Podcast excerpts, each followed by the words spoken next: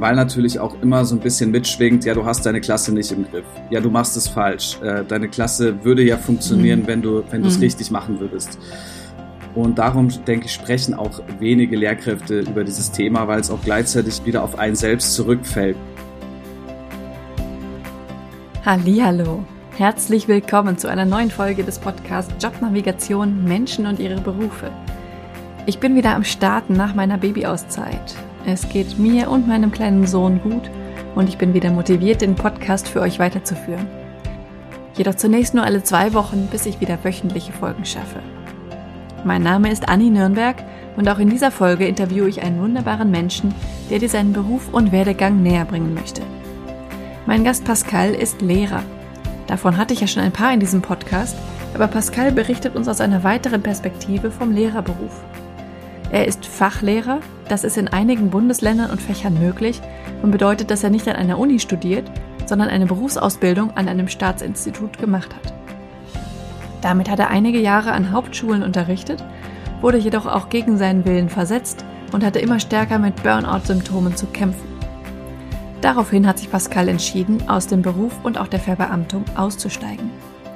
Er erzählt uns, was zu dieser Entscheidung geführt hat und warum er jetzt doch wieder als Lehrer arbeitet aber anders.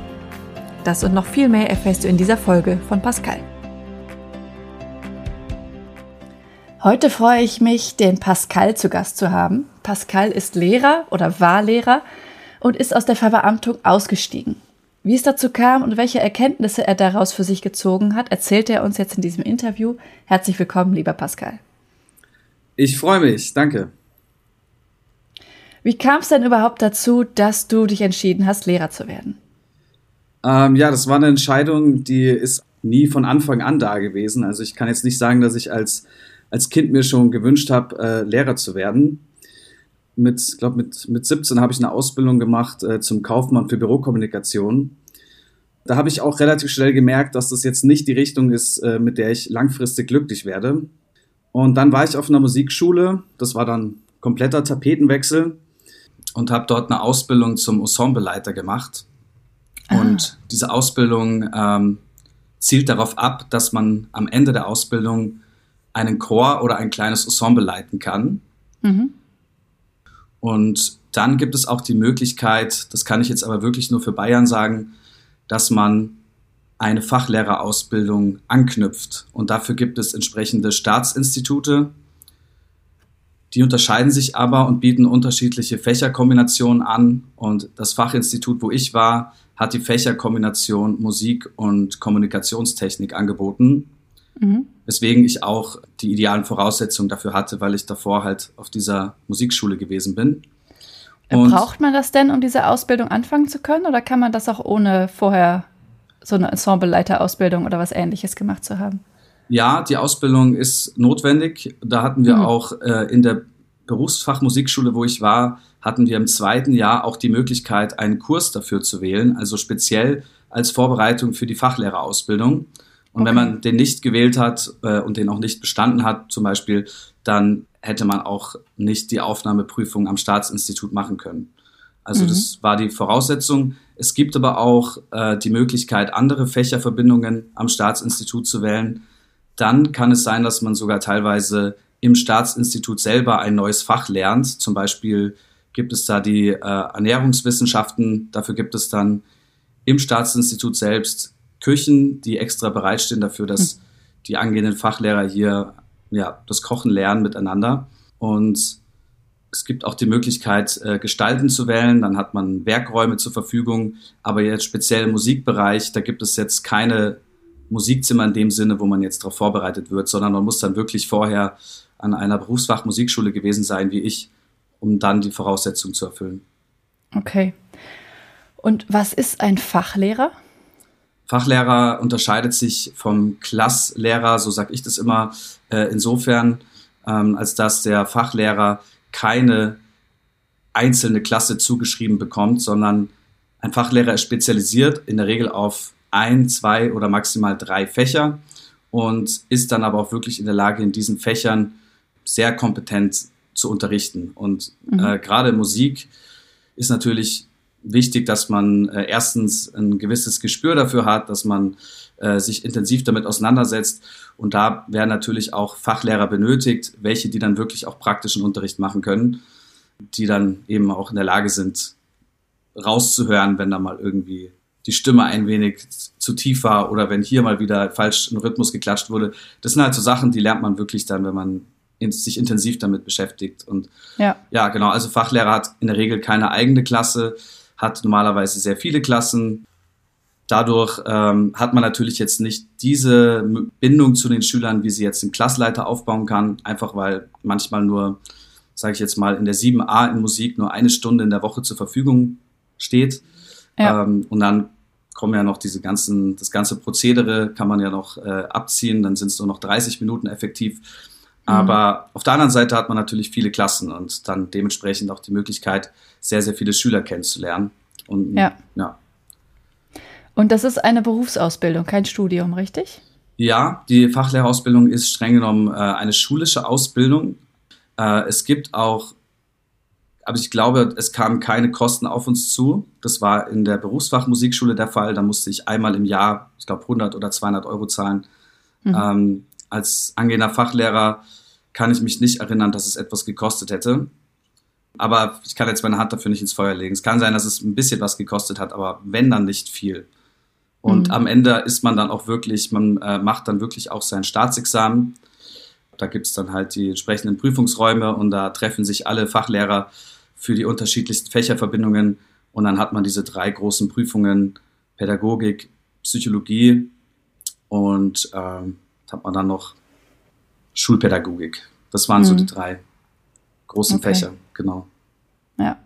Aber das geht ja auch nicht in allen Bundesländern. Ich glaube, in Bayern ist es noch am größten und dann gibt es das auch noch in Baden-Württemberg und in NRW, mhm. aber sonst glaube ich nicht.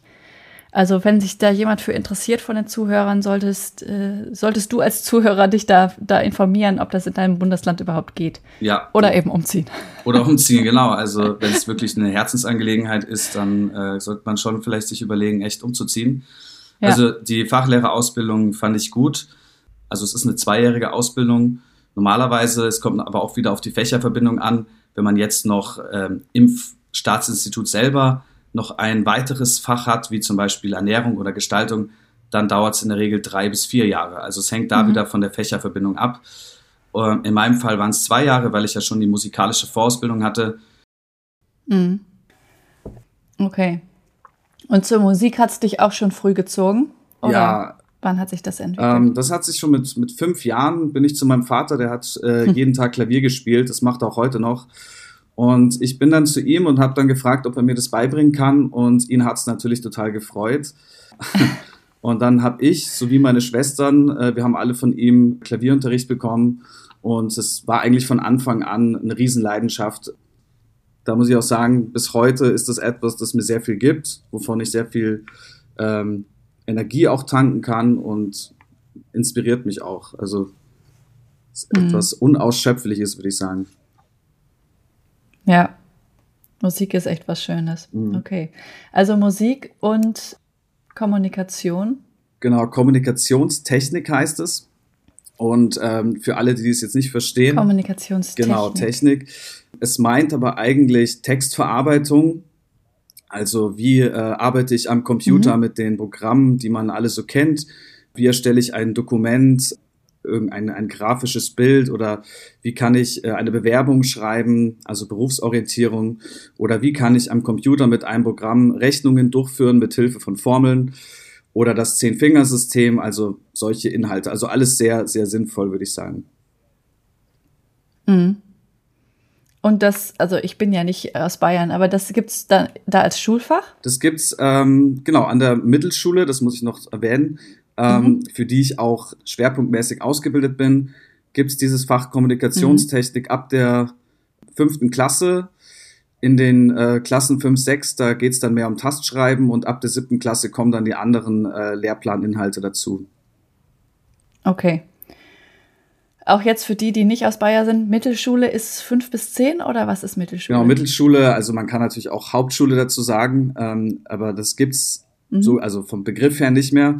Äh, Mittelschule ist fünf bis zehn. Mhm. Normalerweise machen die Schüler dort bis zur neunten, also sie müssen bis zur neunten dort den Unterricht durchführen und dann können sie ihren oder dann machen sie ihren qualifizierten Hauptschulabschluss und Schüler mit besonders guten Schnitten, die das auch möchten, die können dann noch die zehnte Klasse machen und dort dann ihren mittlere Reifeabschluss ergattern, sozusagen. Mhm. Okay. Du hast im Vorgespräch im Prinzip erwähnt, dass, äh, dass man im Studium ja schon auf das Lehrersein vorbereitet wird, aber eben nicht, nicht so wirklich. Mhm. Was hast du da im Studium gelernt und was hat dir gefehlt? Das erste Jahr haben wir ähm, viel gelernt über äh, Psychologie. Unter, naja, das war das zweite Jahr, jetzt bringe ich es durcheinander. Im ersten Jahr ging es vor allem ähm, darum, was man, wie man eine Didaktik sich aufbaut, eine Methodik. Ähm, wir wurden auch in Deutsch, Sozialkunde, auch in so, so grundlegenden Fächern wurden wir einfach ähm, getestet und haben halt da das Ganze nochmal vertieft, weil als Lehrer ist man ja mehr als einfach nur die Person, die Unterricht vermittelt, sondern man muss natürlich auch immer ein Vorbild sein und auch entsprechend sich ausdrücken können. Und ja, und all solche Sachen halt, die dazukommen. Ja. Okay. Im zweiten Jahr war es dann halt, ähm, da ging es wirklich dann mehr um äh, die Tiefe, also wie man als, als Lehrkraft unterrichtet. Also was wirklich gut war und äh, da finde ich jetzt auch das Besondere an der Fachlehrerausbildung, ähm, was jetzt normalerweise in einem herkömmlichen Studium nicht der Fall ist, dass äh, wir jeden Mittwoch an eine Schule gefahren sind und dort durften wir dann bei einer Lehrkraft hospitieren. Also wir haben dann wirklich von 8 mhm. Uhr bis 13 Uhr den Unterricht beobachtet. Wir saßen dann hinten und hin und wieder gab es auch die Möglichkeit, eigenen Unterricht vorne zu halten. Natürlich immer im Beisein der äh, Lehrkraft, die dort anwesend sein musste. Und dann haben wir auch immer eine Nachbesprechung gehabt, äh, in der es dann darum ging, was uns aufgefallen ist, wie die Schüler miteinander gearbeitet haben, wie der Unterricht war und so weiter. Das ist etwas, wo ich sagen muss, ist ein großer Vorteil der Fachlehrerausbildung. Ich denke ähm, auch aus den Gesprächen heraus, dass die meisten, ähm, die Lehramt studieren, diese, dieses, sag mal, ähm, die Möglichkeit nicht haben, weil das einfach nicht im Plan mit dabei ist. Genau, das ist so ein Vorteil. Speziell, ähm, wenn man am Staatsinstitut äh, studiert, also eine weitere Sache, die ich gut fand, ist, dass wir zumindest in der Theorie viel gelernt haben über psychologische Konstrukte, also über die psychologische Ebene, wie man hier als Lehrkraft eben äh, beobachten kann und dann auch daraus lernen kann und, und entsprechende Methoden und ja Methoden anwenden kann, um hier einfach ähm, den Unterricht nochmal zu verbessern äh, Schulpädagogik, Pädagogik, also die Erziehungswissenschaften, das war, finde ich, alles gut. Was mir aber auf jeden Fall gefehlt hat, ähm, war einfach der Praxisbezug. Und ich meine jetzt nicht nur, dass man mal am Mittwoch hospitiert, sondern ich meine auch, dass man wirklich mal zum Beispiel ein Rollenspiel macht. Und es gibt ja auch eben Klassen, die sind nicht so einfach. Die sind dann eben, ähm, da muss man sehr viel einwirken, gerade so was Erziehung angeht. Und wenn man diese Erziehungsgrundlage noch nicht hat. Also wenn man merkt, äh, mit den Schülern komme ich noch nicht zurecht, dann brauche ich auch kein Wissen vermitteln oder, oder ähm, Kompetenzen, weil einfach ähm, die Grundlage fehlt. Und jeder, der wirklich mal äh, mit mhm. einer Klasse Unterricht durchgeführt hat, die als, als schwere Klasse gilt, weiß eigentlich, wie hart es sein kann, wie viele Monate man äh, da sich durchbeißen muss, um überhaupt mal irgendwie ein bisschen ähm, was machen zu können inhaltlich. Und diese Situation, da wurden wir alle nicht darauf vorbereitet. Auch wenn wir mal am Mittwoch dort hospitiert haben, dann waren das meistens Lehrkräfte, die natürlich ähm, ihre Klassen im Griff hatten.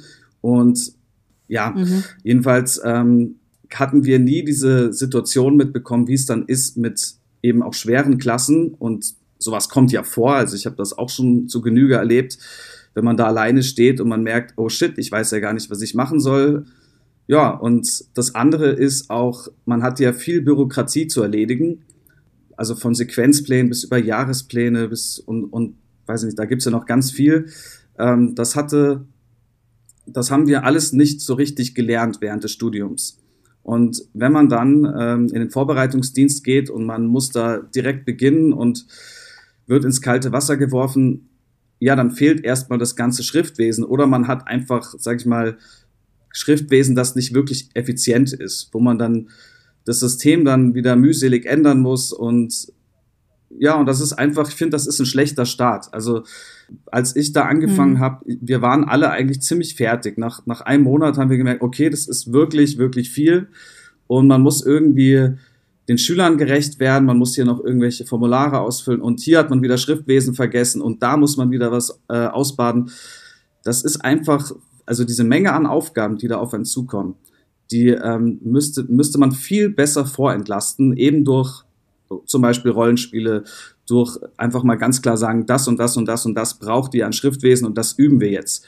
Äh, dann habt ihr vielleicht auch schon Material für, hm. für den Vorbereitungsdienst. Ja, also da habe ich wirklich, da sind wir hm. uns aber auch alle einig gewesen, das kann man definitiv besser machen. Hm. Was sind das denn so für Sachen, die man da dokumentieren muss? Zum Beispiel, einfach mal ein paar mhm. Beispiele nennen. Ähm, also ganz, ganz einfach jetzt eine Anwesenheitsliste für jede Klasse. Also das ist natürlich, mhm. kann man recht simpel gestalten. Dann zum Beispiel braucht man in der Regel auch diese Unterrichtsvorbereitungen, also Artikulationspläne wird das genannt.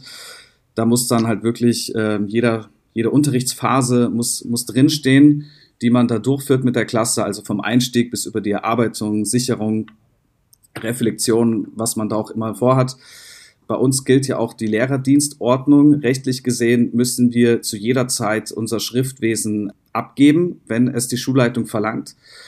Und da ähm, gibt es jetzt keine so einheitliche Regelung wie, also ich wüsste jetzt nicht, dass, dass man all das haben muss, aber ähm, es ist so ein bisschen nebulös, weil man hat uns gesagt, ja, besser, ihr habt das alles da, weil wenn wirklich mal das abgeprüft wird, ähm, dann kann es sein, dass die wirklich alles von euch sehen wollen. Und ich meine, wenn man das dann nicht äh, mhm. vorzeigen kann in der Fülle, das kann sich natürlich auch schlecht auswirken auf die, ähm, auf die Verbeamtung. Also vielleicht wird man dann auch gar nicht erst in die Lebenszeitverbeamtung übernommen, ähm, weil man ist ja auch erstmal Beamter auf Probe für eine Zeit lang. Das kann sich ja bis zu fünf Jahre strecken, diese, ähm, dieses Stadium. Mhm.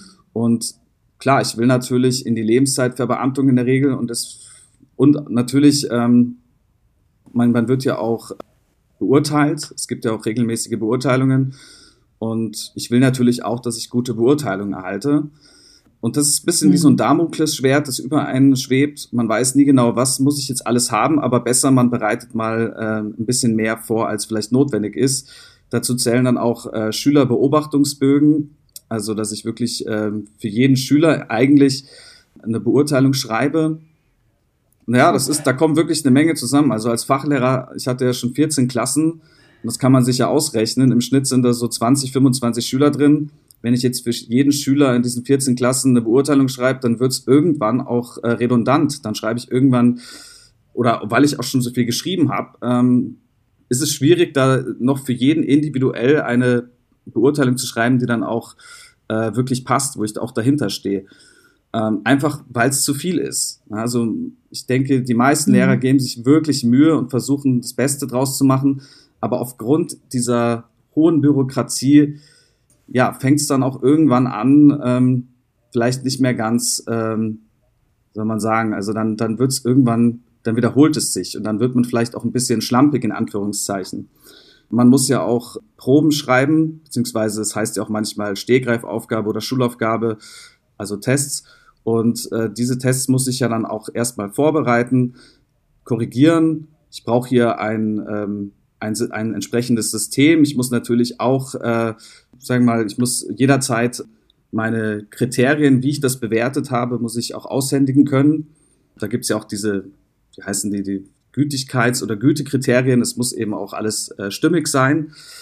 Und dann wird das Ganze auch noch korrigiert. Auch da muss ich ja wirklich sehr genau sein. Ähm, und ja, das ist dann ein weiterer, sag ich mal, das, das nimmt auch viel Zeit in Anspruch. Natürlich, je mehr Klasse man hat, umso mehr Zeit. Was dann noch dazu kommt, sind die Jahrespläne. Man nennt sie auch Stoffverteilungspläne.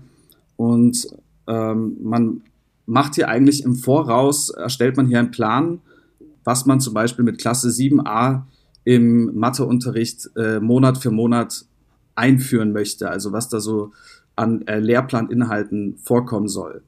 Und die Idee mhm. dahinter ist, dass eigentlich der ganze Lehrplan also alles, was im Lehrplan steht, in diesen Stoffverteilungsplan eingespeist wird und dass da wirklich alles mal vorkommt, ob man das dann in der Realität auch so umsetzt. Normalerweise schafft man den ganzen Lehrplan nicht äh, in einem Jahr zu verpacken, aber sag mal große Teile daraus. Und dann gibt es die Sequenzpläne, die sind dann schon ein bisschen konkreter. Die ergeben sich aus dem Stoffverteilungsplan. Das sind dann sozusagen die Unterrichtseinheiten für fünf bis sechs Wochen. Also was ich jetzt, wenn ich ein neues Thema habe, ein größeres Thema, wie führe ich das in den nächsten zum Beispiel fünf bis sechs Wochen ein? Was ist das Ziel davon? Das ist natürlich auch eine Menge Arbeit. Also finde ich aber auch sinnvoll, wenn es um Sequenzpläne geht. Mhm. Ähm, aber nichtsdestotrotz, man hat, man hat hier wirklich viel zu tun, auch wenn es um, um äh, Maßnahmen geht, also Erziehungsmaßnahmen oder Ordnungsmaßnahmen am Ende, wenn ich eine äh, Erziehungsmaßnahme ausspreche oder zum Beispiel ich, irgendwann spricht man auch mal einen Verweis aus, dann muss ich natürlich auch wieder äh, erstmal das ganze Formular schreiben. Es muss inhaltlich stimmig sein. Es muss dann von der Schulleitung unterzeichnet werden. Es, es geht an die Eltern raus. Es gibt vielleicht noch eine Rücksprache. Und das sind halt einfach, also dies, dieser, diese ganzen Bürokratiehürden, nenne ich sie jetzt mal, auch das, was man selber alles zu erledigen hat, das macht einfach den Beruf der ohnehin schon anstrengend ist, ja, das wird dann einfach zu viel. Und ich kenne genügend Lehrkräfte, die genau mhm. das wahrscheinlich auch bestätigen würden. So, so oder so ähnlich. Mhm. Ja, schon krass. Also das, äh, ich, du bist ja auch nicht der erste Lehrer, den ich hier im Podcast interview mhm. und diese, diese, diese große Last an Arbeit, die da, äh, die man da zu tun hat, die ist eigentlich immer Thema. Mhm. Ja. Und äh, wenn du jetzt da vor so einer Klasse stehst, die ja, die, die schwierig ist, die nicht mitmachen will, was kannst du da tun? Was tust du da? Mhm. Ähm, ja, das ist eine sehr, sehr gute Frage. Ich glaube auch, ähm, das ist ein Thema, wo jetzt nicht alle so gern drüber sprechen, weil natürlich auch immer so ein bisschen mitschwingt, ja, du hast deine Klasse nicht im Griff. Ja, du machst es falsch. Äh, deine Klasse würde ja funktionieren, mhm. wenn du, wenn du es mhm. richtig machen würdest. Und darum, denke ich, sprechen auch wenige Lehrkräfte über dieses Thema, weil es auch gleichzeitig ähm, wieder auf einen selbst zurückfällt und weil man dann, ja, weil, weil man das Gefühl hat, äh, ich, ich habe es nicht unter Kontrolle. Also was, was mir aufgefallen ist, gerade am Anfang, wo ich eingestiegen bin, ich hatte eine Klasse, da muss ich sagen, da war nach ein paar Monaten nur noch Chaos. Ich hatte diese Klasse von Anfang an nicht im Griff und ich war einfach auch, das klingt jetzt erstmal blöd, aber ich war zu nett ich ähm, habe es nur gut gemeint mit allen Klassen und nett sein ist super, freundlich sein ist alles wichtig, aber man muss natürlich auch, das ist jetzt der Klassiker, man muss auch ähm, konsequent sein, sich durchsetzen können und man muss auch merken, wann die Schüler gerade ein Spielchen mit einem spielen. Und die sind da ja absolute mhm. Profis drin. Also da sind Klassen dabei, die merken sofort, wo sind meine Schwächen, wo oder wo kann man den Lehrer verunsichern. Und man ist ja permanent auf einer Bühne die Schüler, die haben ja wirklich immer nur einen Lehrer vorne stehen und können sich auf diesen einen Lehrer, auf die eine Lehrkraft fokussieren. Ich wiederum muss mich auf 20, 30 Schüler äh, konzentrieren, muss irgendwie gucken, dass mir auffällt, wer jetzt gerade stört. Ich muss ja auch gerecht sein. Ne? Da sind die Schüler auch gut darin, dass sie das ein bisschen verschleiern oder dann sagen, warum jetzt ich? Ich habe doch gar nichts gemacht. Und dann entstehen da sehr schnell so Verbrüderungen. Und ich hatte eben mit dieser einen Klasse, das war eine siebte Klasse, da hatte ich irgendwann einfach da habe ich gemerkt, okay, wenn ich da jetzt reingehe, dann wird genau wieder das Chaos sein wie beim letzten Mal. Ich weiß eigentlich nicht mehr, was ich tun soll. Und es war eigentlich mhm. gut insofern, weil ich an dieser Klasse sehr viel lernen konnte, äh, beziehungsweise an diesem Beziehungsgeflecht, das eigentlich äh, überhaupt nicht vorhanden war. Und da hatte ich die verschiedensten Sachen ausprobiert. Also angefangen hatte ich damit, dass ich mal vor der Tür, also vor dem Unterricht mal ähm, mit bestimmten Schülern ein äh, Tür- und Angelgespräch geführt habe, mal versucht habe, so ein bisschen auf die, ähm, ja, auf eine Ebene zu kommen, wo es nicht immer, wo man nicht immer sofort dicht macht, sondern ich habe mal versucht, ein bisschen einfühlsamer zu, zu reagieren und mal zu verstehen, warum eigentlich jetzt die Schüler stören. Das hat dann für eine kurze Zeit funktioniert, aber relativ schnell ging es dann wieder in die andere Richtung. Und dann musste ich aber auch mal, ähm, da musste ich auch mal zur Schulleitung und da ist natürlich auch wichtig, dass die Schulleitung äh, hinter den Lehrkräften steht und auch den Lehrkräften dann vertraut in so einer Situation. Ich habe beides erlebt. Ich habe eine Schulleitung erlebt, die dieses Vertrauen dann auch in mich hatte und dann aber auch den Schüler zurechtgewiesen hat, weil es an dem Punkt einfach nicht mehr anders ging. das war dann mit eben dieser besagten siebten Klasse, das wurde dann auch besser. In einer anderen Schule, wo ich war, da äh, hat die Schulleitung äh, stand eher zu den Schülern und ja, hat sich dann eigentlich nicht hinter mich gestellt als Lehrkraft, sondern hat so ein bisschen so versucht, eigentlich permanent für den Schüler Partei zu ergreifen. Und das hat natürlich auch eine entsprechende Wirkung für die Schüler, weil die denken, okay, sogar die Schulleitung steht hinter mir, ich kann hier machen, was ich will, so ungefähr. Mhm. Und ja, es, es, also es gibt, es gab auch Klassen, die waren super lieb. Da bin ich reingegangen, da habe ich gemerkt, da funktioniert es total. Aber wenn man mal eine schwierige Klasse hat und man hat die nutzt zweimal in der Woche oder einmal in der Woche, ich habe gemerkt, das kann so viel mehr mit einem machen äh, als die ganzen Klassen, wo es gut läuft. Also ich finde, gerade so schwierige Klassen mhm. fallen unheimlich ins Gewicht. Es ist natürlich, denke ich, auch eine Sache, die mit den mit der Erfahrung, mit den mit den zurückgelegten Dienstjahren besser wird, dass das nicht mehr so nah geht, dass man da vielleicht auch in gewisser Weise ein bisschen abstumpft oder, oder bessere Techniken hat, um damit umgehen zu können. Aber ich habe trotzdem gemerkt, und das höre ich ja auch von anderen, wenn man dann wirklich mal so eine schwierige Klasse hat, dann, ähm, ja, dann kann das auch mal sein, dass es einfach das ganze Jahr nicht wirklich funktioniert. Oder nur mhm. schwer. Ja, und das beschäftigt einen ja auch ständig. Ja, ne? absolut. Was kann ich noch machen? Und nein, morgen habe ich die Klasse wieder. Äh, wie kann ich das jetzt machen? Und das ist ja, ja das ist wirklich ein. Ähm, ich, ich kriege das ja auch bei anderen mit. Also ich bin zum Beispiel mit einer ähm, ehemaligen Kollegin noch im Austausch und ich weiß, dass sie am mhm. Mittwoch ihre schlimme Klasse hat. Und es ist eigentlich jede Woche das Gleiche. Montag, Dienstag, Mittwoch, äh, Montag und Dienstag geht's ihr super. Und am Mittwoch haben wir dann haben wir dann unser, ähm, unsere unter Interventionsgespräch, wo es dann wieder um diese eine Klasse geht.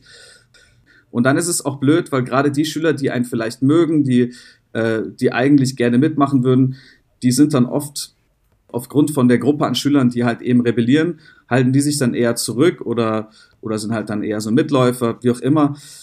Es ist aber, denke ich, auch wichtig, dass man sich jetzt nicht nur auf Bestrafen oder auf, auf irgendwelche ähm, Sanktionen konzentriert, sondern dass man versucht, mit den Schülern, die halt wirklich mitmachen wollen, dass man da einfach die Beziehung stärkt und bei den Schülern, die konsequent nicht mitmachen, muss man auch konsequent durchgreifen.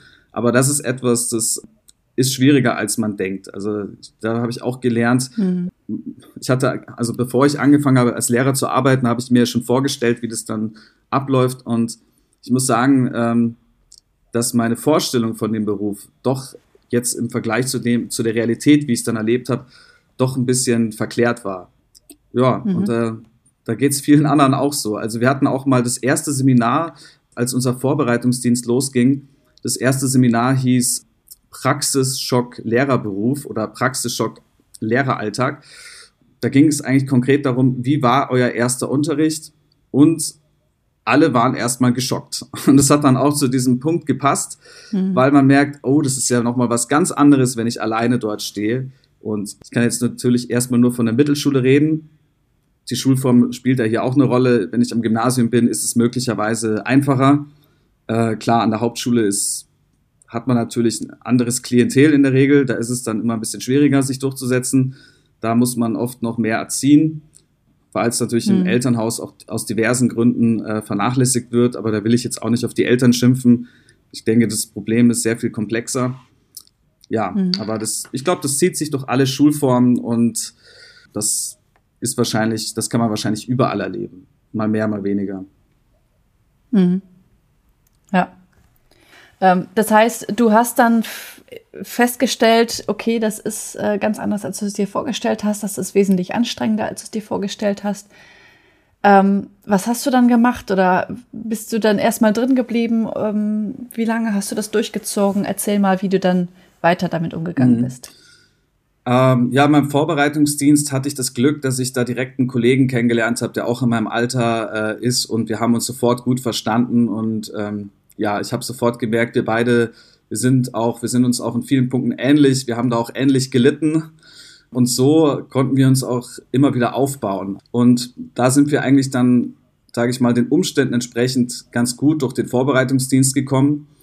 Und nach dem Vorbereitungsdienst wurde ich dann versetzt nach ähm, Unterfranken in ein sehr kleines, weit entferntes Dorf, von dem ich noch nie gehört hatte. Dann musste ich auch dorthin ziehen. Man hatte mich dort an einer ähm, oder an eine Mittelschule versetzt. Ja, und das war für mich erstmal ein kompletter Tapetenwechsel, weil ich äh, gerade neue Leute kennengelernt hatte in der Stadt, wo ich äh, meinen Vorbereitungsdienst durchgezogen habe. Und jetzt musste ich schon wieder umziehen in ein Dorf, wo ich eigentlich niemand kenne, wo nichts los ist, also wo es kein Kultur- und mhm. Freizeitangebot mhm. gibt, wo einfach leere Steppe ist. Und ähm, das war dann auch die Situation. Und mit der habe ich mich erstmal abgefunden, weil ich versuche erstmal auch das Ganze als, ähm, als, als Chance zu sehen, auch als Herausforderung, aber dem Ganzen halt erstmal eine Chance zu geben. Das ist dann jetzt ein Nachteil von der Verbeamtung, ne? Oh, die können ja. einen versetzen, wohin sie wollen. Das ist ein Riesennachteil. Also äh, mich hat's ja wirklich richtig blöd erwischt. Ich meine, wenn da wenigstens noch eine, eine Stadt in der Nähe gewesen wäre, irgendwie Leute in meinem Alter, aber all das gab es dort nicht. Also das war wirklich so eine, wie man sich vorstellt, so ein, so ein kleines, entlegenes Dörfchen, ganz viele Apotheken, ganz viele ganz viele Kirchen. Immerhin Apotheken. genau, ja, die, die braucht man wahrscheinlich dann auch. Ähm, ja, aber da gab es einfach nicht viel zu tun für mich. Und die einzigen äh, Leute, die ich dort gesehen habe, waren entweder meine Schüler oder halt irgendwelche Rentner.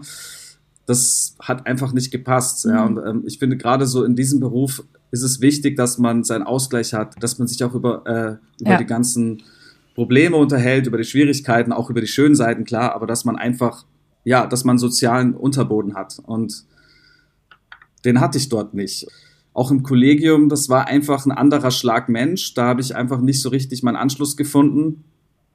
Ähm, muss auch sagen, das Kollegium war jetzt nicht äh, das beste Kollegium. Also da hatte ich eigentlich davor, da war ich davor eigentlich mit einem guten Kollegium gesegnet und dann plötzlich äh, habe ich gemerkt, okay, die sind alle mehr für sich, die sind auch, ähm, die bleiben eher unter sich, die öffnen, sag mal, die, die, die sind nicht so offen dafür, dass man ähm, miteinander spricht. Und irgendwie war ich da so ein, ja, so ein Eigenbrötler und musste mich da irgendwie durchkämpfen. Ja, das glaube ich. Und was hast du dann gemacht? Ähm, ich habe ich hab für, ja, für ungefähr sieben Monate habe ich dort äh, in Vollzeit als Beamter auf Probe gearbeitet. Äh, ich muss mhm. dazu noch sagen, dass ich ja eigentlich nur für, für zwei Fächer ausgebildet bin, also Musik und Kommunikationstechnik. Und plötzlich hieß mhm. es, äh, wir haben keinen Informatiklehrer. Und ähm, da du ja schon Kommunikationstechnik unterrichtest, könntest du doch auch Informatik machen. Und das war eigentlich mhm. mehr eine rhetorische Frage, weil ich schon längst dafür eingeplant wurde. Und für mich war der absolute Hammer, dass es dann hieß, äh, du müsstest in drei neunten und drei zehnten Klassen Informatik unterrichten. Und ich kann wirklich sagen, ich habe keine Ahnung von Informatik. Ich habe noch nicht programmiert, äh, ich kenne mich nicht aus mit Datenmodellierung. Das sind alles Sachen, die ich dann kurz nach diesem Gespräch äh, in den Lehrplänen dann eben mal nachgelesen hatte, was da alles so vorkommen soll.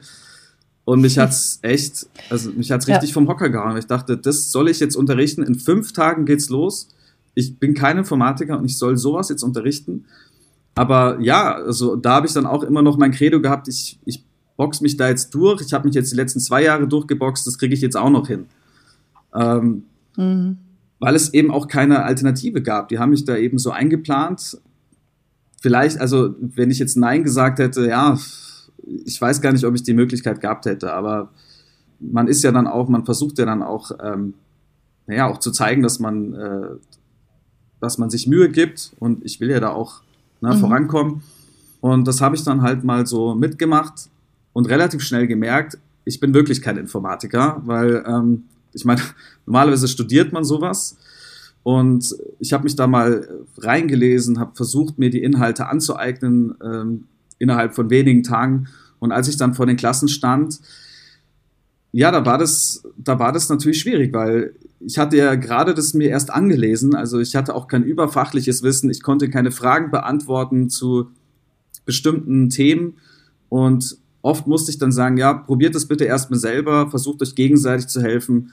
Aber es gibt diesen Punkt, da wissen die auch nicht mehr weiter. Und dafür bin ich ja auch da. Ich bin ja auch nicht einfach nur da, um denen zu sagen, fragt euch gegenseitig, sondern können Sie uns da weiterhelfen? Wir kommen da nicht weiter. Und dann sind das halt auch so überfachliche Fragen eventuell.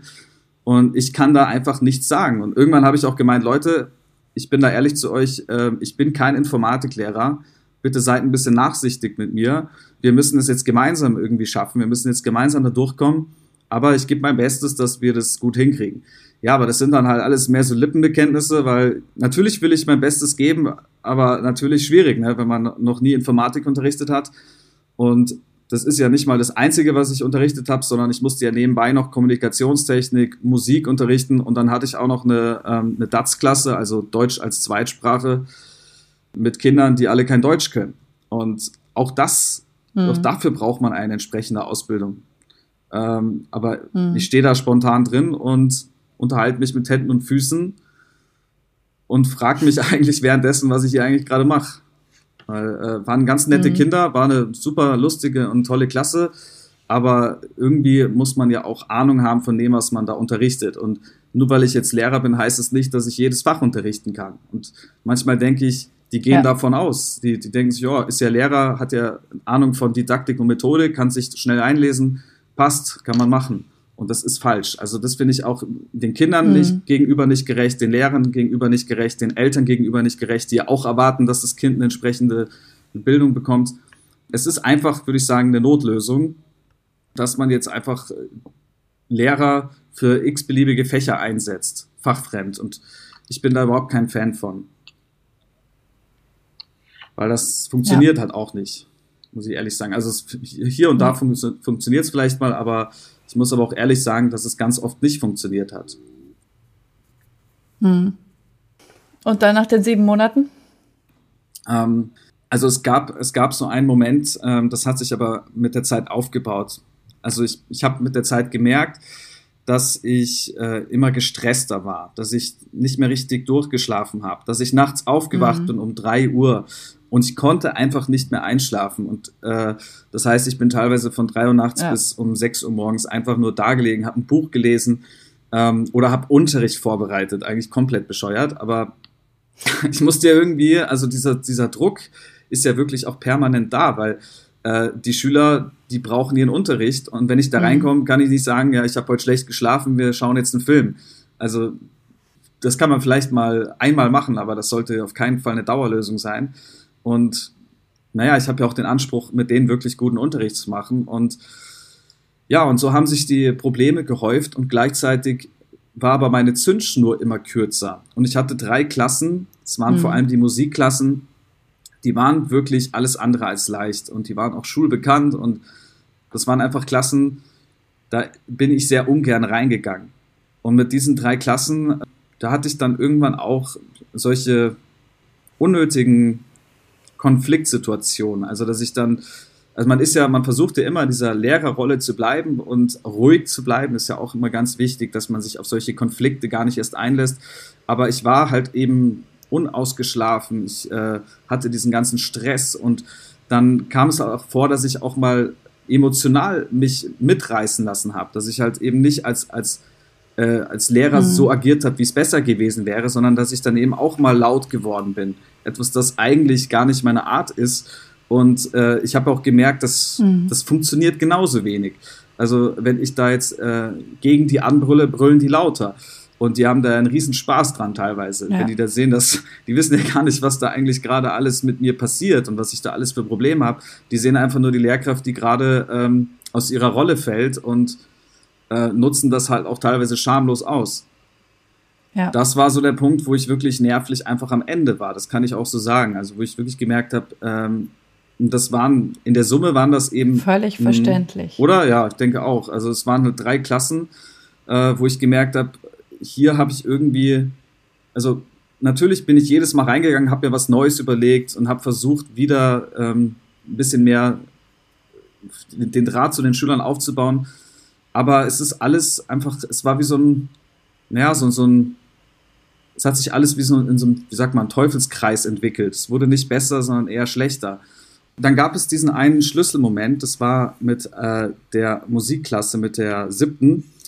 Und mir ist es schwer gefallen, in dieser Klasse noch Unterricht durchzuführen, weil ja, weil es auch schnell immer wieder in solche Konfliktsituationen äh, ausgeartet ist. Und da gab es dann eine Schülerin, die besonders hartnäckig war und mich besonders auf die Probe stellen wollte. Und die hatte mir mal ganz knallhart ins Gesicht gesagt, warum machen wir so eine Scheiße? Und hatte mich dabei angelächelt und ich habe versucht, das ruhig zu beantworten. Aber das war der letztlich egal, was ich sage, sondern die wollte mich einfach testen. Und weil ich ja ohnehin schon gestresst war, weil ich äh, schlecht geschlafen hatte und weil ich auch einfach immer diesen, dieses Gefühl von Beklemmung in, mit mir rumgetragen habe, war ich ja einfach auch nicht mehr ja, Lehrer genug oder in dieser Rolle, um, um so zu reagieren, dass, dass diese Eskalation gar nicht vorangetrieben wird. Aber es, äh, ich habe dann auch mal ganz ehrlich meine Meinung gesagt vor der Tür. Ich habe dann wirklich gesagt, wenn du wirklich denkst, dass du mit so einer Art hier durchkommst, wirst du schnell merken, dass das nicht funktioniert. Und sie hatte rumgeschrien, wir hatten äh, im Endeffekt kein sinnvolles Gespräch miteinander. Und an diesem Tag ist alles hochgekocht. Und ich habe dann auch innerlich wusste ich schon, dass damit werde ich nicht alt. Also innerlich habe ich mich darauf eingestellt, dass ich äh, aufhöre. Dann habe ich gedacht, das, das packe ich hier nicht mehr. Das ist mir alles ja. zu viel. Und ich erfahre ja auch nicht die Unterstützung, die ich eigentlich kriegen sollte. Und an ja. diesem Tag bin ich noch zur Schulleitung und habe der dann auch gesagt, ähm, dass, dass ich so nicht weiterarbeiten kann, dass ich auch, ähm, ja, dass ich einfach auch unter diesen Umständen nicht glücklich werde und dass es, dass es mich einfach nur noch überfordert. Und die Schulleitung, die hat natürlich auch Angst gehabt, dass sie mich jetzt verliert. Äh, verständlicherweise, weil es ist auch nicht so leicht, jetzt einen Fachlehrer mit dieser Fächerverbindung zu finden auf die Schnelle. Und ähm, mir wurde dann schon ein Kompromissvorschlag gemacht, aber was jetzt auch die, also ich wollte auch versetzt werden. Das war mir auch ein wichtiger Punkt, einfach weil ich äh, auch in diesem kleinen Dorf mhm. einfach mich unwohl gefühlt habe. Mir hat es auch einfach gefehlt, mit Leuten zu sprechen, mit denen ich mich austauschen kann. Das konnte man mir nicht anbieten. Der einzige Kompromissvorschlag war, dass wir mal ein paar Stunden wegnehmen, dass ich also in der Woche dann nicht mehr 29 Stunden unterrichte, sondern ja, 15 Stunden. Aber ich habe ich hab ziemlich genau gewusst, dass es die Situation nicht besser machen wird. Und nach einigen ähm, Versuchen der Schulleitung, mich vielleicht noch zu überreden, weiterzumachen, habe ich aber dann wirklich klipp und klar gesagt, dass ich so nicht weitermachen will und dass äh, auch weil es konnte mir keine Versetzung angeboten werden. Die haben mir dann auch gesagt, wenn überhaupt, macht es das Kultusministerium und ähm, ja, das steht auf dem anderen Blatt, ob ich versetzt werde oder nicht. Und man kann ja natürlich Versetzungsanträge stellen, jedes Jahr. Aber das heißt noch lange nicht, dass man dann auch versetzt wird. Und äh, ich mhm. bin jetzt ledig, ich hab, jetzt, bin jetzt nicht verheiratet, mhm. habe keinen Pflegefall in der Familie. Also, also ähm, es gibt jetzt, sage ich mal, keinen schwergewichtigen Grund, weshalb ich jetzt versetzt werden sollte auf, auf meinen Wunsch hin. Und äh, dann habe ich ja. das selbst in die Hand genommen, weil das war jetzt nicht von heute auf morgen, sondern das hat sich wirklich über diese ganzen Monate angestaut und möglicherweise auch noch aus der Zeit des Vorbereitungsdienstes. Dies, äh, die Zeit ist auch nicht spurlos an mir vorbeigegangen. Das heißt, du hast gekündigt. Genau, ich habe dann, ähm, also ich wusste auch nicht, äh, wie das abläuft, aber ich habe noch an diesem Tag gesagt, dass ich äh, kündigen werde. Und dann äh, hat die Schulleitung äh, mich gebeten, dass ich, dass ich hierzu einen Einzeiler schreiben soll. Ähm, hiermit beantrage ich eine Entlassung äh, aus dem Beamtenverhältnis zum und ähm, das, was ich gar nicht wusste, ist, dass man mhm. hier wirklich zu jeder Zeit kündigen kann. Ich habe dann, ähm, das habe ich geschrieben, also zum quasi für die nächste Woche ähm, die äh, Entlassung beantrage.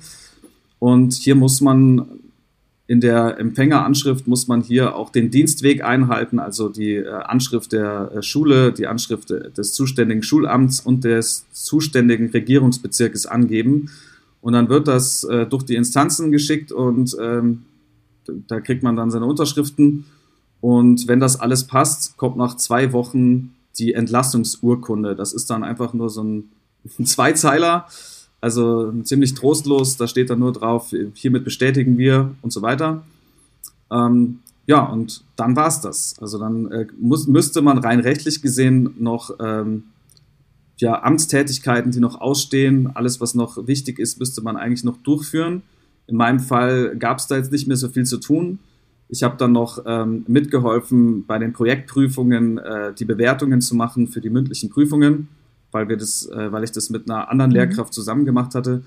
Aber ansonsten, bis auf Schlüssel und Dienstgerät, musste ich da nichts mehr abgeben. Und dann ähm, war es das auch mhm. gewesen. Also das ging erstaunlich schnell. Ich hätte das nicht gedacht. Aber ja, ab diesem Zeitpunkt habe ich dann auch keine Bezüge mehr erhalten und ich war halt dann erstmal arbeitslos, habe mich dann auch direkt arbeitslos gemeldet, hatte auch nichts in der Rückhand, mhm. ähm, wo ich mich auch Nachhinein drüber ärgere, weil ich muss auch ein bisschen relativieren, weil zu diesem Zeitpunkt ging es mir einfach überhaupt nicht gut und es war, es war die beste Entscheidung, die Reißleine zu ziehen. Da kann ich wirklich sagen, das war wirklich eine goldrichtige Entscheidung, weil, weil ich ja wirklich nervlich am Ende war. Und ähm, es hätte überhaupt nichts gebracht, das Ganze jetzt noch weiter durchzuziehen, weil im Endeffekt hätte es die Symptome nur verschlimmert. Das andere ist, ich ja. hatte halt keine Alternative. Und da ich ja die letzten drei Jahre keine sozialversicherungspflichtigen Beiträge äh, abgegeben habe, musste ich dann ähm, Bürgergeld beantragen. Also ich konnte nicht mal ALG 1 beantragen, weil ich dafür die äh, Voraussetzungen mhm. nicht erfüllt habe. Ich meine, es ist super, dass man Sozialleistungen beantragen kann, aber das war natürlich dann auch so ein bisschen so ein Wermutstropfen. Habe ich aber natürlich dann ja. direkt gemacht. Und dann steht man aber erstmal blöd da, weil ich habe mir auch gedacht, was soll ich denn jetzt machen? Jetzt äh, habe ich die letzten sieben Jahre ähm, zusammengerechnet studiert und jetzt stehe ich, stehe ich ohne Job da und äh, mit der Schule hat es nicht funktioniert. Was soll ich jetzt machen? Ähm, hm. Ja, also ich habe erstmal stark an mir selber gezweifelt. Das mhm. glaube ich. Die meisten Menschen denken natürlich, was, du hast deine Verbeamtung aufgegeben.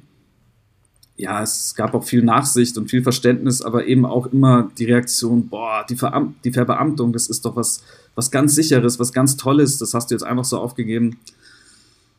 Ähm, ja, damit muss man sich dann auch rumkämpfen mit den ganzen, äh, ja, oder diese, sagen wir mal, diese Bedenken, die man dann von anderen hört. Aber ich habe mich davon frei gemacht, weil ich denke, letztlich geht es um meine Gesundheit äh, um nicht um irgendeine, ja. um irgendeine vermeintliche Sicherheit. Weil was bringt mir diese Sicherheit, wenn ich mich kaputt arbeite und dann irgendwie ein chronisches Burnout habe, zwei Jahre später? Dann, ähm, ja. ja, dann bringt mir die Sicherheit auch nicht mehr so viel. Nee, definitiv. Dann wirst du zwar gut finanziert, aber deine Lebensqualität ist einfach nicht Na, mehr vorhanden. Genau, ja. Aber du hast dich ja entschieden, jetzt doch wieder als Lehrer zu arbeiten, aber anders. Erzähl doch mal. Ähm, ja, genau, richtig. Ich hatte mich ähm, auch beworben für Musikschulen. Also ich habe auch geguckt, vielleicht könnte ich Unterricht machen ähm, direkt an solchen Musikschulen und dann Kleingruppen unterrichten oder mhm. Einzelunterricht durchführen. Das hätte auch geklappt. Das Problem ist nur, also es ist meistens eine Honorarvergütung und die ist jetzt nicht allzu hoch. Und wenn man hier mal Ausfälle hat, äh, weil Schüler nicht kommen, weil Unterricht ausfällt, äh, dann lebt man schnell an der Armutsgrenze. Und man muss natürlich auch mhm. sich um die Abrechnungen kümmern. Und das sind natürlich alles solche Sachen, da, da muss man auch ähm, sehr gewissenhaft vorgehen. Das muss auch wirklich dann am Ende äh, alles, alles klar sein und funktionieren. Und das ist mir zu unsicher, auch weil ich hier natürlich mir überhaupt keine Rente aufbaue, weil ich hier letztlich ähm, jederzeit gekündigt werden kann und ja, und weil ich auch eigentlich äh, nicht genügend bekomme, um das Leben hier in, äh, ja, in München zu bestreiten. Ich meine, das ist ja auch eine sehr teure Stadt hier. Ja, ja. dann habe ich mich aber auch für verschiedene Schulen beworben. Und ähm, ich hatte jetzt das große Glück, dass mir zurückgeschrieben wurde von einer Schule, die mich sehr gerne äh, unter Vertrag nehmen möchte. Also es handelt sich erstmal um eine ähm, Anstellung mit der Aussicht auf mhm. Verbeamtung. Jetzt okay. ist es so, das ist auch so ein Mythos von wegen, man könnte nie wieder verbeamtet werden, wenn man einmal raus ist. Also diesen Mythos habe ich ganz oft gehört. Das ist so nicht richtig. Da bin ich jetzt eigentlich der lebende Gegenbeweis dafür, weil ich könnte wieder in diese Verbeamtung eintreten, wenn ich die gesundheitlichen Voraussetzungen erfülle. Da kommt ja dann immer so eine amtsärztliche Untersuchung und da muss man auch noch sein erweitertes Führungszeugnis äh, abgeben. Aber in meinem Fall war es ja auch so, ich habe mich ja selbstständig, freiwillig, äh, also ich habe diese Entlassung selbst veranlasst. Das war freiwillig. Ich wurde nicht äh, mittels eines Disziplinarverfahrens gekündigt, sondern das war ja eine freiwillige Entscheidung. Und deswegen kann ich auch wieder in die Verbeamtung rein, soweit ich das weiß. Also ich reflektiere sowas viel, diese äh, Situation, die ich damals hatte mit den ganzen, ähm, mit den ganzen Stressoren, die ich hatte und allem, was nicht gepasst hat. Und dann, dann habe ich für mich mal überlegt, was ist denn so das Wichtigste? Also was müsste denn passieren, damit ich mich im Unterricht wohlfühle, damit ich nicht wieder komplett überlastet bin? Mhm. Ähm, da spielt natürlich der Ort eine wichtige Rolle. Also ich bin jetzt hier in München beheimatet, äh, hier habe ich mein Umfeld, mein Soziales, hier fühle ich mich wohl. Das ist schon mal für mich ganz, ganz wichtig und denke denk ich, können die meisten auch verstehen, äh, da wo man sich zu Hause fühlt, da geht es einem auch grundsätzlich sehr viel besser, als wenn man jetzt da irgendwo im Nirgendwo rumhängt und mit Bäumen spricht, ja. blöd gesagt. Ähm, dann natürlich auch die Schule selbst. Da sind die Schulen aber sehr, sehr unterschiedlich. Also da finde ich, da muss man wahrscheinlich auch erstmal die Erfahrung machen und dort unterrichten, um zu wissen, wie es dort ist. Also auch wie die Schulleitung reagiert auf zum Beispiel ähm, oder ja, ob es vielleicht auch einen ähm, einheitlichen Katalog an, äh, an ähm, Ordnungen gibt, an Maßnahmen, an was auch immer. Also wie halt da die Führung der Schulleitung ist, auch wie das Kolleg ob es dort eine äh, Kollegialität untereinander gibt, ob die Lehrer gut zusammenarbeiten oder ob es da eher ja. so ähm, mit, mit Ellbogen zugeht. Und natürlich auch nicht zuletzt, wie sind die Schüler drauf? Wie sind so die, wie sind so die Klassen? Was für ein Schülerklientel habe ich da? Oder es kann ja auch sein, dass man sehr heterogene Klassen hat. Das ist, finde ich, immer am schwierigsten. Da hat man dann Kinder dabei, ähm, die auf einem völlig anderen Niveau sind als wiederum ähm, die Kinder, die fünf Stufen weiter sind. Und dann muss man den Unterricht so unterteilen vom Lernniveau, dass man irgendwie alle mitnimmt. Und das ist eine große Kunst, weil da gibt es jetzt zum Beispiel einen Schüler, der, ähm, der hat noch nicht mal den ersten Satz inhaltlich verstanden und dann ist da eine Schülerin, die schon zehn weitere Aufgaben benötigt. Und das ist ein Riesensprung und da muss man natürlich entsprechend darauf vorbereitet sein, wenn man da alle mitnehmen will. Äh, und da finde ich, naja, ist es natürlich, also gerade an der, an der Mittelschule habe ich wirklich gelernt, dass da teilweise ähm, diese verschiedenen Lernniveaus stark auseinandergehen. Und ähm, da spielt dann auch das Thema Differenzierung und Individualisierung eine große Rolle, ist aber in der Praxis schwer umzusetzen. Also man, man hat ja schon genügend zu tun. Und mhm. jetzt auch noch auf jeden einzelnen Schüler individuell einzugehen, das ist Wunschdenken. Also das kann man probieren, aber in der, in der Umsetzung äh, bei großen Klassen eher Wunschdenken, würde ich sagen. Ja. Mhm. Okay, das heißt, du hast jetzt über die Anstellung halt auch die Möglichkeit, dir die Schule so gut wie möglich auszusuchen? Ja, das ist genau. Ähm, und trotzdem die Aussicht zu haben, vielleicht doch wieder verbeamtet zu werden. Das ist ja eigentlich eine ganz, ganz coole Kombi. Das ist eine, eine super Kombi, ja. Also da bin ich jetzt eigentlich mal ähm, ganz froh drum. Äh, ich war ja schon mal in der Anstellung. Ich habe schon mal an einer privaten äh, Schule unterrichtet, die auch staatlich gefördert wird. Der Unterschied ist natürlich in der Anstellung, da ist das alles nicht so einheitlich geregelt wie bei der Verbeamtung. Die Verträge, die sind von Schule zu Schule unterschiedlich. Da muss man wirklich auch genau in die Arbeitsverträge reinlesen, was da so äh, gang und gäbe ist. Und ja, auch ähm, die Bezahlung ist natürlich anders. Die richtet sich dann zum Beispiel nach dem Tarif der öffentlichen Länder. Da gibt es dann entsprechende Tabellen mhm. dafür. Als Beamter hat man sogenannte Dienstbezüge, die sind einheitlich geregelt in Besoldungstabellen.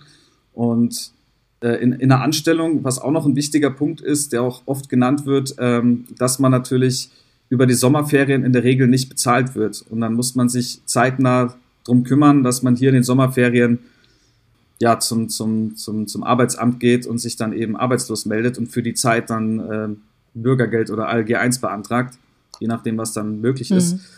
Ähm, das ist ein Nachteil von, von der Anstellung. Und ähm, es kann natürlich passieren, dass man schnell mhm. gekündigt wird. Und als Beamter hat man natürlich das Glück, dass es mit der Kündigung nicht so leicht geht. Also man selbst kann natürlich jederzeit ja. aufhören, aber man ist nicht unkündbar, das wäre übertrieben, aber es muss schon eine schwerwiegende Pflichtverletzung stattfinden, dass man gekündigt wird und das auch dann mit einem sehr offiziellen Disziplinarverfahren. Also das ist dann alles äh, schon nochmal anders äh, als in der Anstellung.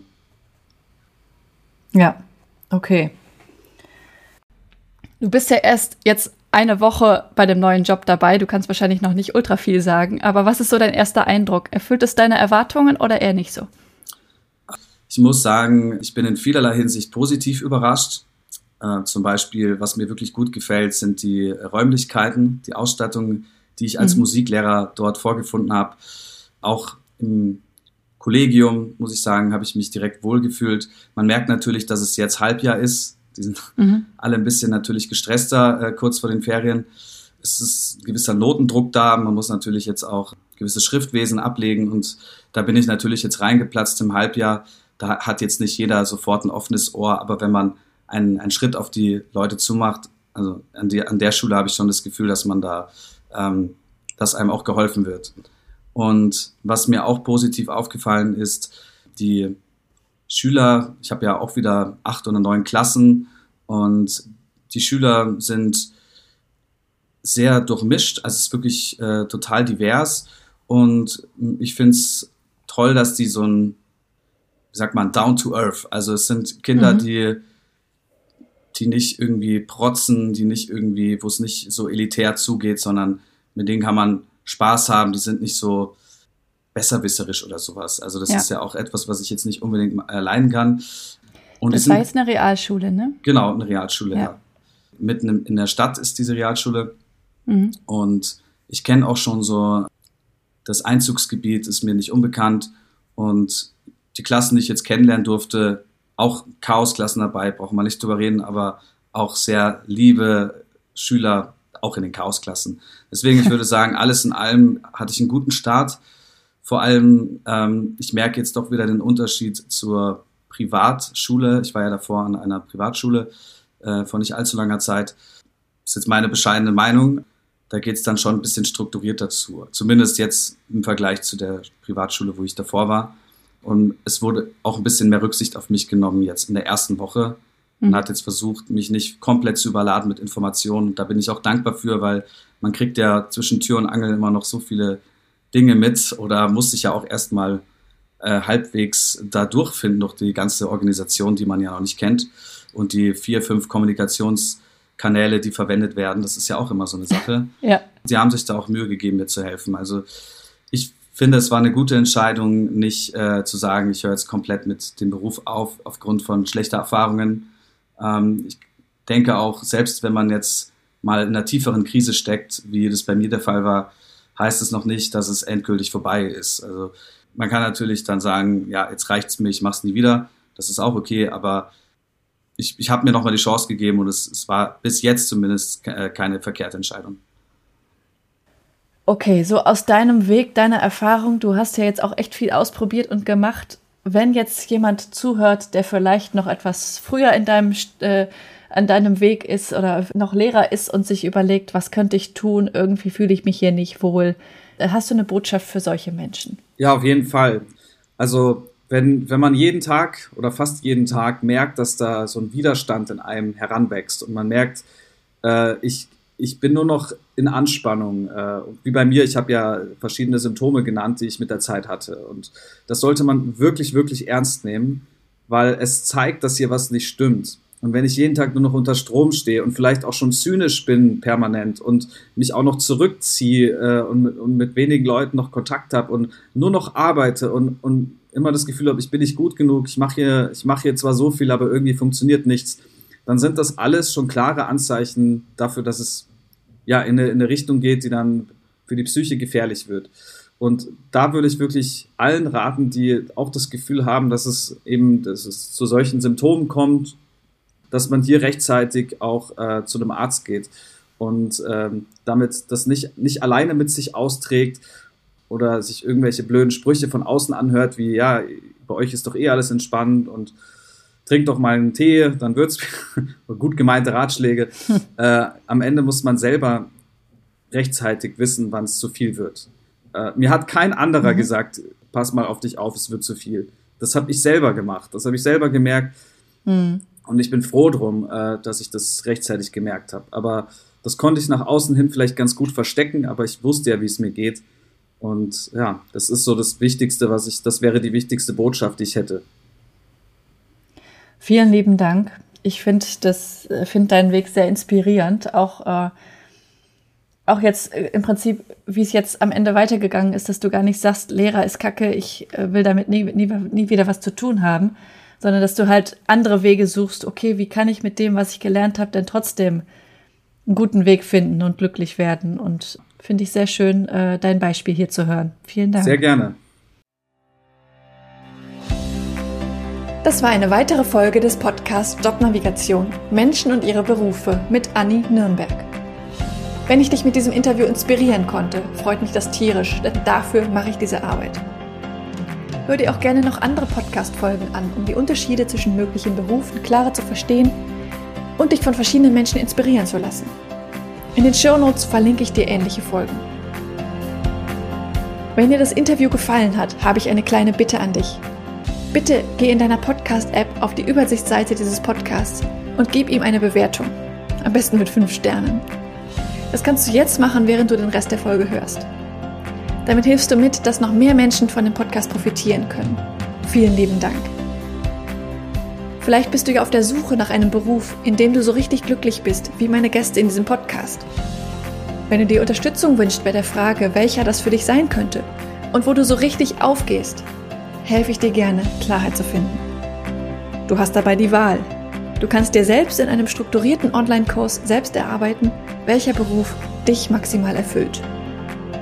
Oder du wirst von mir im Coaching an die Hand genommen und wir gehen den Weg gemeinsam. Wie ich bei beiden Varianten vorgehe, kannst du dir in Folge 100 anhören. Mehr Informationen zu meinen Angeboten findest du auf der Webseite. Sie ist in den Shownotes verlinkt. Wenn du mehr zu mir als Person erfahren möchtest, empfehle ich dir, die Folgen 10 und 20 anzuhören. Dort erzähle ich von meinem eigenen Weg, der mich zu meinem Traumjob, nämlich dem Berufscoaching, geführt hat. Es ist so schön, einen Beruf zu haben, wo du wirklich gerne hingehst, in dem du mit Leichtigkeit erfolgreich bist, wo du deine Stärken und Talente einsetzen kannst, der dich einfach auf allen Ebenen erfüllt und glücklich macht. Ich wünsche dir von Herzen, dass du dieses Gefühl erlebst, und zwar möglichst jeden Arbeitstag. Deine Anni von Jobnavigation.